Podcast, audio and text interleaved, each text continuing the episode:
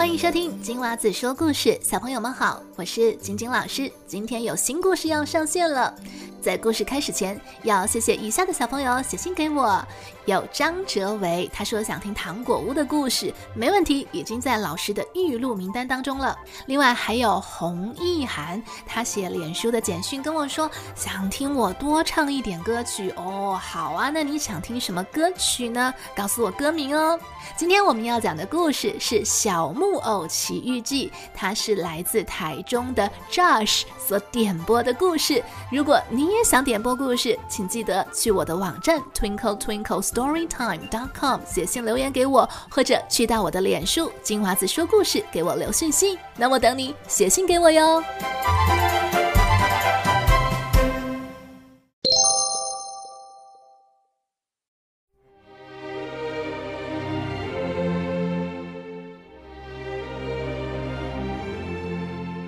从前，在一座小镇上，住着一位专门做玩具的薛伯特老伯伯。老伯伯没有孩子，生活非常寂寞，因此有一天，老伯伯便用木头做了一个可爱的小木偶男孩。做完后，老伯伯对他爱不释手，忍不住叹了口气说：“唉，如果你是个真的小男孩。”那该有多好啊！半夜里，怪事发生了，一位美丽的仙女突然出现了。仙女轻轻地对熟睡的老伯伯说：“老伯伯，因为你曾经做过许多美丽可爱的玩具，为孩子们带来了欢乐，因此我就帮你将你的愿望实现。”仙女棒轻轻一点，小木偶站了起来。小木偶在桌子上练习走路，一、二、一，一、二、一，走着走着，突然跌倒了，吵醒了老伯伯。老伯伯揉揉双眼，不敢置信，最后终于忍不住，高兴的一把抱住小木偶，又唱又跳。第二天，小木偶就开始上学了，他带着书往学校去。才走到半途，忽然听到喇叭声、鼓声，好热闹！咦，是在拍戏呢，真想去看看。可是，又必须上学。嗯，我想迟一天去上学，应该是无所谓的吧。这么安慰自己后，小木偶便急匆匆地往戏团走去了。戏团的主人因为欣赏小木偶，便赏了他五枚金币。小木偶高兴极了，拿着金币往家里跑。谁知在路上竟然碰上了狡猾的狐狸和猫。小木偶啊，你想不想让你的钱变得更多呢？我们知道有个奇异的草原，只要你种下一个金币，它就会生一棵长满金币的树哦。真的。请你们快带我去吧！结果小木偶受骗了，他们逼小木偶交出所有的金币来。小木偶将金币藏到了嘴里，狐狸、急猫都找不到，便将它吊到树上去了。就在小木偶逐渐支持不住的时候，仙女来了，救了他。仙女问小木偶：“孩子，这到底是怎么回事呢？”小木偶心想。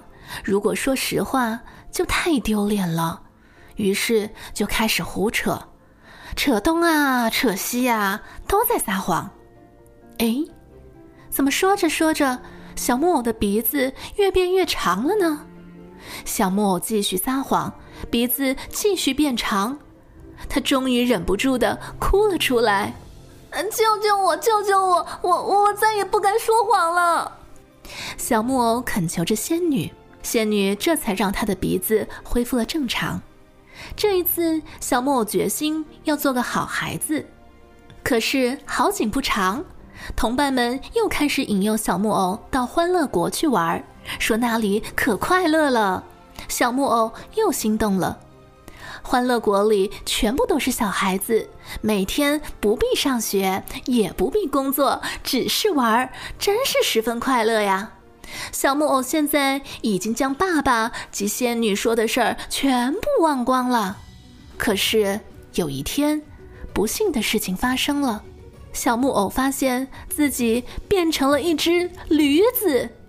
原来啊，这个欢乐国就是坏人所设计的，专门用来引诱贪玩的小孩儿，好将他们变成驴子，再把他们卖掉。坏人将小木偶和其他的驴子一起赶上了船，走到了甲板上。小木偶突然扑通一声跌到海里去了。跌到海里的小木偶逐渐恢复了人形。小木偶好高兴，赶紧朝着岸边游了过去。突然，哗啦一声，前面出现了一只大金鱼，嘴一张，便将小木偶吞了进去。金鱼的肚子里漆黑一片，哎，不对，前方怎么会有一个光亮的小点呢？小木偶靠近一看，啊，那不是爸爸吗？父子两人抱在一起哭了起来。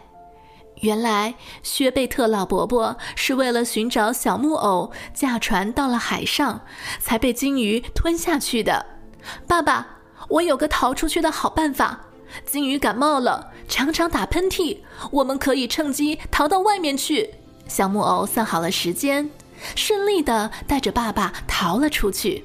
薛贝特老伯伯和小木偶在冰冷的波浪里向前游啊游啊，最后薛贝特老伯伯体力不支，晕了过去。小木偶不顾一切地用尽全身的力量拖着他，奋力地朝岸边游啊游啊。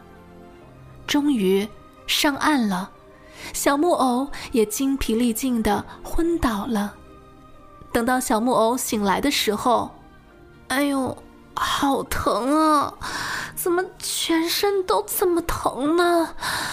咦，为什么我会有感觉了呢？爸爸，爸爸，快看我，快看我，我变成真的小孩子了。是的，为了奖励不再说谎的小木偶，以及勇敢救爸爸的小木偶，仙女将他变成了真正的小男孩，让他可以一直陪伴在薛贝特老伯伯的身边。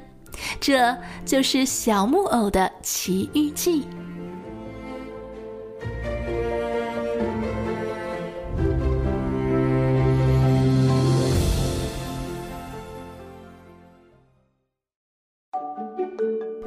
故事就讲到这里。